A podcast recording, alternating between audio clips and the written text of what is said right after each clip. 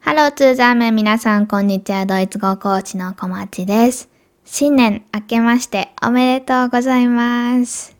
イエーイというわけでですね、2021年になりました。前のポッドキャストがですね、ヤーレス・ルック・ブリック聞いてくれたでしょうか一年の振り返りっていうのをやっていたわけなんですけど、今日がというわけで、新年初ポッドキャストになっております。本当はですね、1日が金曜日だったんですよね。私めちゃめちゃお正月気分で普通に忘れてて 最後のね、ポッドキャストで、あの、ポッドキャストを、まあ、続けてこれてよかった。一回もこう、休み挟まずにやってこれてよかったって言った直後に、次の年に早速1回目を忘れるっていうですね、なんていうのかな、失敗をしたわけなんですけど、まあまあこんな感じでね、ゆるゆると今年もやっていけたらいいかなと思っています。心躍るドイツ語講座ってね、なんだって思っている人もまだいるかもしれないんですけど、まあ私、小町がですね、ドイツ語講師として働いているわけです。ドイツ語講師の私から見たドイツ語とか、あとは本当にたくさんの生徒の方とね、密に関わることが多いので、そういうところでよくこういうところ指摘するなっていうところとか、よく説明する箇所っていうのを、ポッドキャスト上で取り上げて話しています。あとはですね、ドイツの文化とか、私がドイツに留学していたことがあるので、文化とか、あとは文化に関する単語ですね。を紹介したりだとか、そういったものをドイツ語講座ではやっています。割と皆さんが思っているゆるゆるだと思うんですけど、ちょくちょくね、こう小話というか、知っておいたらいいよっていう学校ではあんまり習わないような情報ですね、を入れながら今年もやっていこうと思っています。どうぞよろしくお願いいたします。というわけでですね、今日は私自身の今年の抱負っていうのをドイツ語を交えながらちょっと話していこうかなと思っています。新年の抱負ってなんか日本文化っぽい気がすると思うんですけど、全然ドイツ語にもあるし、ドイツの人たちもこう話し合うようなテーマになっています。抱負っていうのをドイツ語で Vorsatz、複数形が Vorsätze っていう風に言います。なので私のですね、えー新年の抱負っていうのをこう取り分け言うと Neujahrsvorsitz なんですけど Meine Neujahrsvorsitze を今日は紹介していこうと思います。ドイツ語言いながら日本語でもちょくちょく紹介していこうと思うのでよかったらですね、勉強の片手間などに聞いてもらえたらいいのかなと思っています。それでは興味ある人最後までぜひ聞いてください。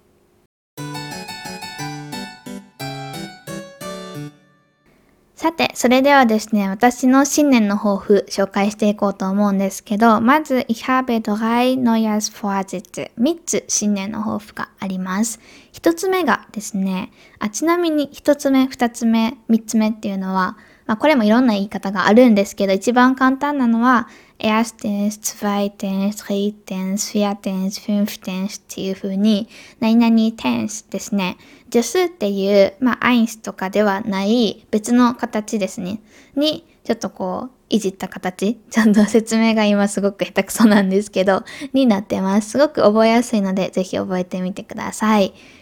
一つ目、erstens はですね、mehr Deutsch lernen です。mehr Deutsch lernen。もっとドイツ語勉強したいなと思っています。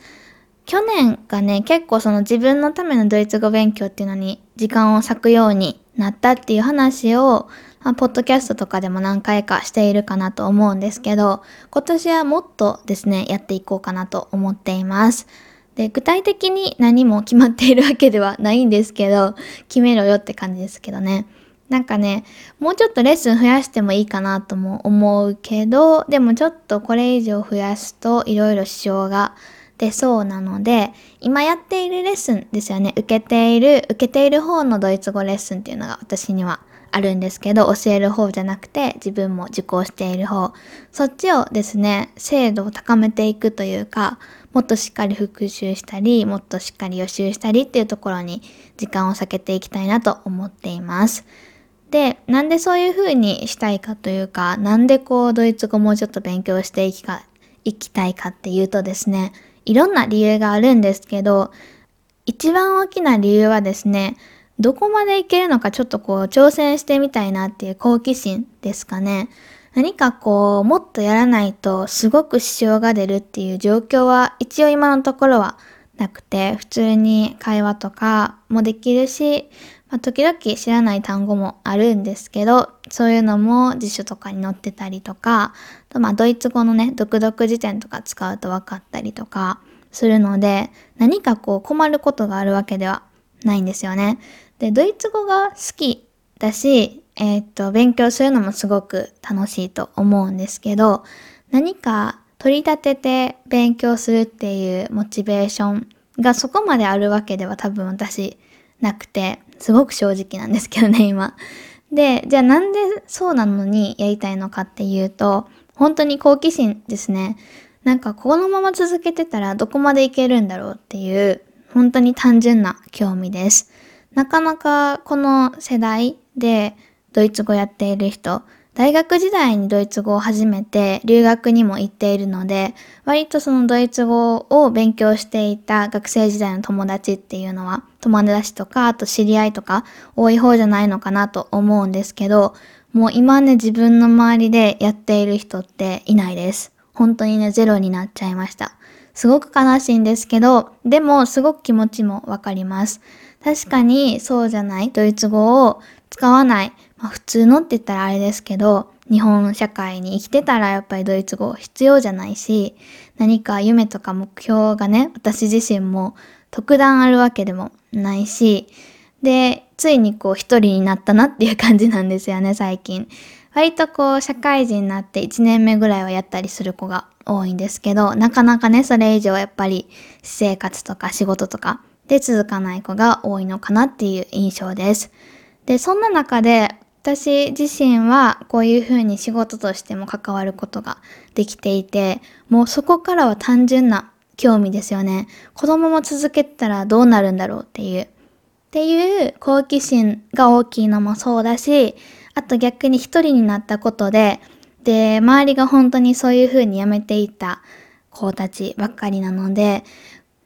私自身も止まったら終わりだなっていうなんて言うんだろう、危機感みたいなのがすごくあって、だから止まらずにやっていかないと、ちょっと怖いなっていう、すごくこう、その、怖い恐怖心っていうのもあります。だから、こう一見ですね、すごくドイツ語が好きでやってるっていう風に思われるんですけど、もちろんそれもすごく大きいんですけど、ドイツ語勉強してる時全然食うとかないんですけど、でも割とですね、そうじゃなくて、のどうなるんだろうっていう未知の世界へのワクワク感っていうのと、あとは自分は止まったら終わりだぞっていう、こう謎の自己暗示というか、すごく危機感というか、不安というか、っていうこの二つがすごく大きな私のモチベーションになっています。はい。っていうのが一つ目でした。二つ目、ツバイテンスはですね、weiterhin podcasten です。ポッドキャステンっていうのはですね、ポッドキャストをするっていう動詞なんですけど、まさに今の状態です。Ich p o d c a s 今です。なんですけど、えっ、と、こんな話は置いておいて、バイターヒンっていうのが、まあ、引き続きみたいな感じですかね。続けてっていう感じです。続けて、これからも今年も、ポッドキャストやっていけたらいいなと思っています。初めの頃はですね、なんかこう音質とかも良くなかったりとか、あと今もそうなんですけど、なかなかね、こう内容がはっきりしてなかったりとか、いろんな改善点はあるんですけど、私自身のモットーというか、大事にしてることの一つで、やりながら良くしていくっていうのがあります。だから例えば、なんかこう100%になるまで待つっていうのが、多分自分の性格的にもすごく難しくって、我慢がないというかね、忍耐強くないというか、言い方を変えればそうなるんですけど、逆にポジティブに言うと、80%の状態でも出発できる。こう、チャレンジすることができるです。ドイツ語を話すとかも一緒なんですけど、の、あと、ドイツ語勉強においてもそうなんですけど、よくですね、聞くのが、もうちょっとできるようになってからレッスン受けようと思いますとか、あと、もうちょっと、あの、文法をしっかりしてから話す練習しようと思いますとか、あって、確かにその人によってやり方はそれぞれだし、やり方がね、合う合わないっていうのもあるんですけど、自分自身の体験としては、80%、60%、100%じゃなくても、やって挑戦して、そのやっている中で変えていくっていうのが割とこう、いいんじゃないかなって思う場面がね、多いんですよね。